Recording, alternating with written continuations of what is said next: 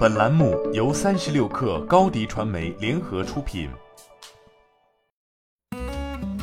本文来自微信公众号“三亿生活”。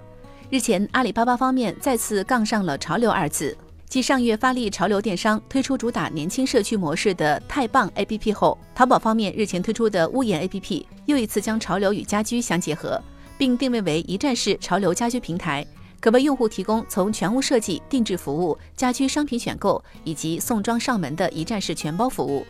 事实上，在阿里推出屋檐前，就已上线了对接线下家居家装行业的美平美屋，以及提供房屋买卖租赁业务的天猫好房。同时，淘宝旗下的天猫装修本地化项目也在去年就已启动，并与线下几大头部商家联动开展靠谱装修节活动。而家居及家装作为电商领域的细分类目，近年来也受到了诸多互联网企业的重视。此前，字节跳动早在2018年就推出了家居家装服务平台住小帮。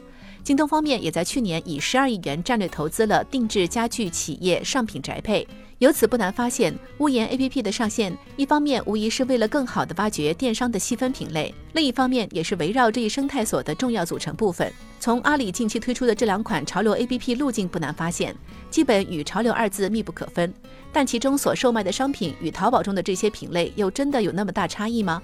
似乎无论在什么时期，潮流永远都是最好的宣传用语之一。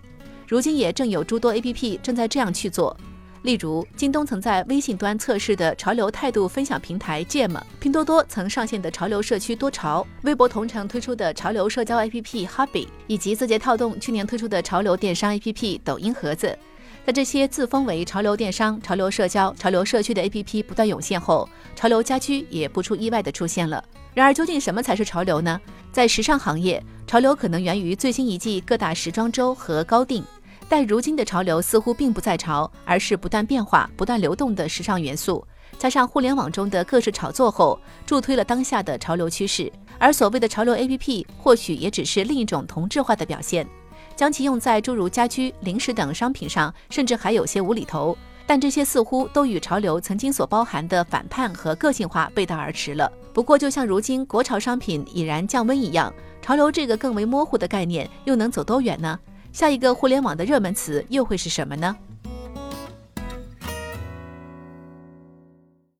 你的视频营销就缺一个爆款，找高低传媒，创意热度爆起来，品效合一爆起来。微信搜索高低传媒，你的视频就是爆款。